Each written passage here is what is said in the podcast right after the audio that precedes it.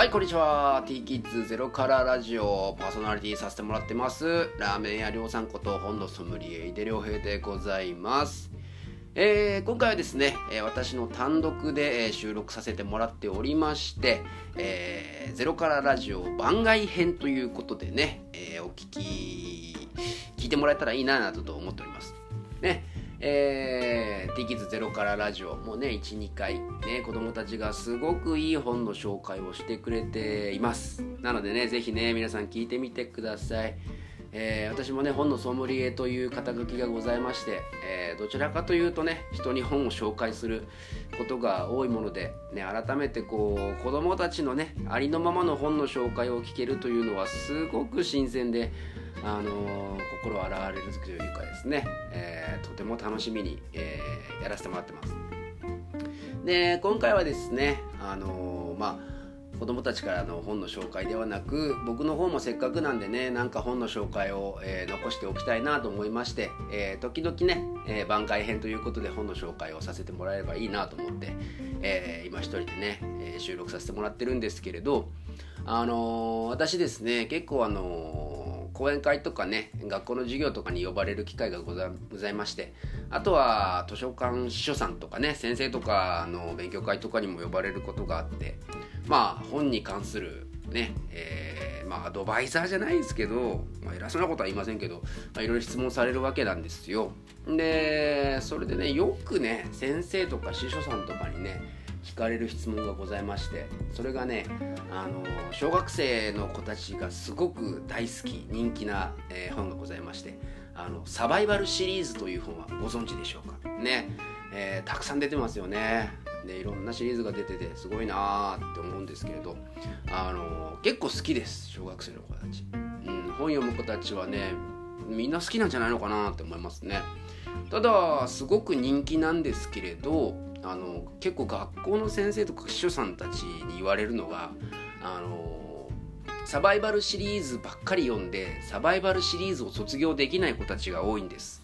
どういうふうにね、えーその年齢に合った学年に合ったや本にこう何て言うんですかランクアップじゃないけどちょっと上にね上がれるような流れはどうやって作ってやったらいいんですかねっていう風な質問をね結構いろんな勉強会で聞かれることがあるんですよね。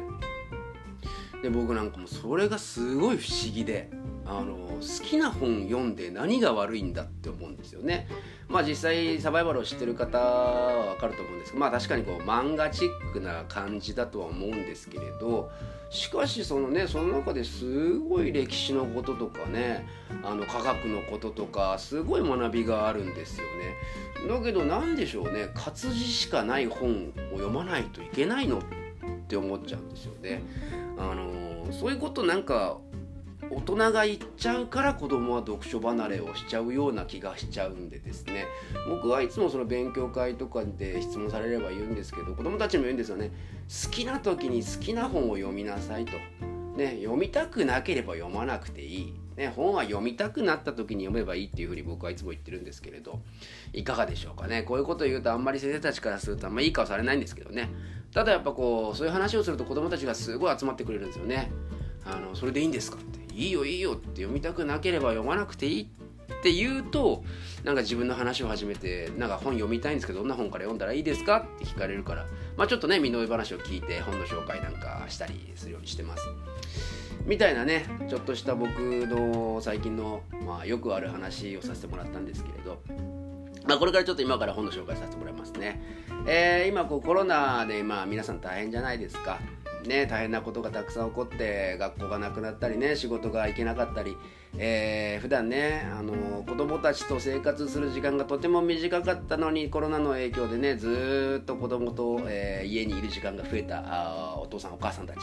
ねあの二極化すると思うんです。ね、子供と一緒に入れる時間が増えてとても良かったっていう親御さんと、えー逆にねもうすごいストレスっていう風な親御さんとすごい二極化すると思うんですけどね。皆さんいかがでしょうか。あのー、でしょうね。あのーストレスだと思った方々はどちらかというと後ろ向きな言葉が増えたんじゃないですかね。いかがでしょうね。あのー僕あのーいつもね、親御さんなんかから話を聞く、ね、聞くことが多くて。でそこでこういう子供なんですけどどんな本紹介しましょうかしてね。えー、どういう本読んだがいいですか教えてもらっていいですかって聞かれることがあってですね、あのー、よくね、うん、聞くのが普段子供たちに、あのー、どんな言葉をかけてますかっていうの聞くんですよね。改めて聞かれると自分自身がいつもどういう言葉を子供にかけてるかって親って分かんないんですよね。でまあほとんどの親御さん、まあ、僕もね子供の親なんで分かるんですけど「ダメ」とか「やめなさい」とかなんかそういう後ろ向きな言葉を結構一日の間に言ってるなーっていうのはありませんか？僕自身もねすごく感じます。ね。あの、言われてみればそうかもしれないっていう人結構多かったりするんですよね。でやっぱりそういう後ろ向きな言葉が子どもたちのね、え、自由な発想にブレーキをかけてるんじゃないのかなっていうのも僕自身も感じることがあるのでね極力そういう言葉は使わないように意識するんですけれどまあ癖ですよね出ちゃうんですよね。まあ、みたいなところでですね、えー、今回ご紹介させてもらう本ね、あのー本というか絵本紹介させてもらいます。ね。あの、絵本ね、あの、子供って僕思うんです。僕も大人ですけど、読み聞かせ聞くのってすごいやっぱいくつになっても好きなんですよね。えー、自分でね、読む、えー、本もいいんですけど、ね、お母さんお父さんから読み聞かせしてもらう絵本っていうのもまたそれはそれでね何ていうかあの童心に帰れるというかねとてもいいもので。で今日紹介させていただく本がですねあの皆さん大好き長谷川義文さんのね「いいからいいから」という本なんですけれど。ね、えー、本が好きな方絵本が好きな方はねすごく「ああ知ってる知ってる」って言われると思います。この前もね小学校全校生徒の前で講演させてもらった時にね「いいからいいから知ってる」って言ったらあのー、ね不思議と1年生の方はわーって手が上がって2年生もまばらに手が上がってだんだん上に行くにつれてなんかこう知ってる子知らない子がねあの分かれてくるんですけれど。まあ大体こう最近の、えー、まだね小学校低学年の子ぐらいはね、えー、保育園幼稚園で読み聞かせをしてもらった経験があるんじゃないかなと思うんですね。この「いいからいいから」ね。これねよかったらねこのねうん、コロナでちょっと心がちょっとすさんじゃってんじゃないのかなって思うねお父さんお母さんいたらね。是非ね読み聞かせしてほしいなと思うんですよね。でどんな絵本かと言いますと、ね、知らない方は聞いてほしいんですけれどあの、まあ、主人公はおじいちゃんなんですね。あのある家族に、まあえー、おお父さんお母さんおじいちゃん僕あと妹いたかな。ちょっとすみませんその辺ちょっと忘れしちゃったんですけどがおりまして。でこのおじいちゃんがとってもユニークな方なんですよね。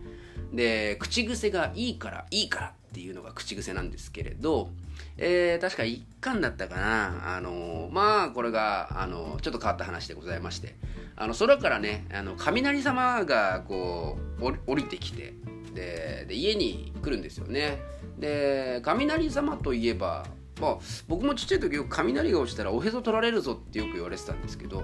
今の子たちはそんな言われないのかな。どうでしょうね。あのまあそのいいからいいからのお話の中ではおじいちゃんそのおへそを取られちゃうんですよ。雷様から。でそのおへそを取られまして、えー、そのおへそを取られた後にあのおでこにあのそのおへそをペタってねデベソをくっつけられちゃうんですよね。でなんかあんまり見た目的に良くないじゃないですか。だけどそのおじいちゃんはねあのあいいからいいからって口癖だから言っちゃうんですね。だから今こう「いいからいいから」シリーズも今5巻ぐらいまで出てるんですけど、まあ、ずっとそのおじいちゃんはおでこにあのおへそがくっついた状態のままその、まあ、続いてるような感じでございまして。いろんな出来事が起こるんです。本当に災難だなっていう出来事が起こるんですけれど困った困ったとかやめなさいとかダメだよとかっていう言葉が一切出てこないんですよね。二言目にはいいからいいからという言葉が出てきましてあのー、結局この本ね何が言いたいかと言いますと、えー、僕はねその普段からね口癖を変えようと思ってもすぐにはできません。ただこう読み聞かせをする中でその物語の主人公になりきってあいいからいいからっていう言葉を不思議とね出してるとねなんかこう脳の中にねいいスイッチが入るんじゃないのかなと。思っております。だからですね今回ご紹介させていただきましたのは、えー、長谷川義文さんの「いいからいいから」でございます、えー、普段ねあんまりちょっと後ろ向きな言葉が最近増えちゃってるなーって思ってるお母さん。是非ねせっかくこの機会に、えー、この絵本を読み聞かせしていただいてちょっと前向きな言葉を発してみてはいかがでしょうか、えー、みたいな感じで t キッズゼロからラジオ番外編、えー、ラーメン屋りょうさんこと本土そぶれ井出良平でございました、えー、また機会がありましたら番外編を送らせて、えー、いただきます。それではまた。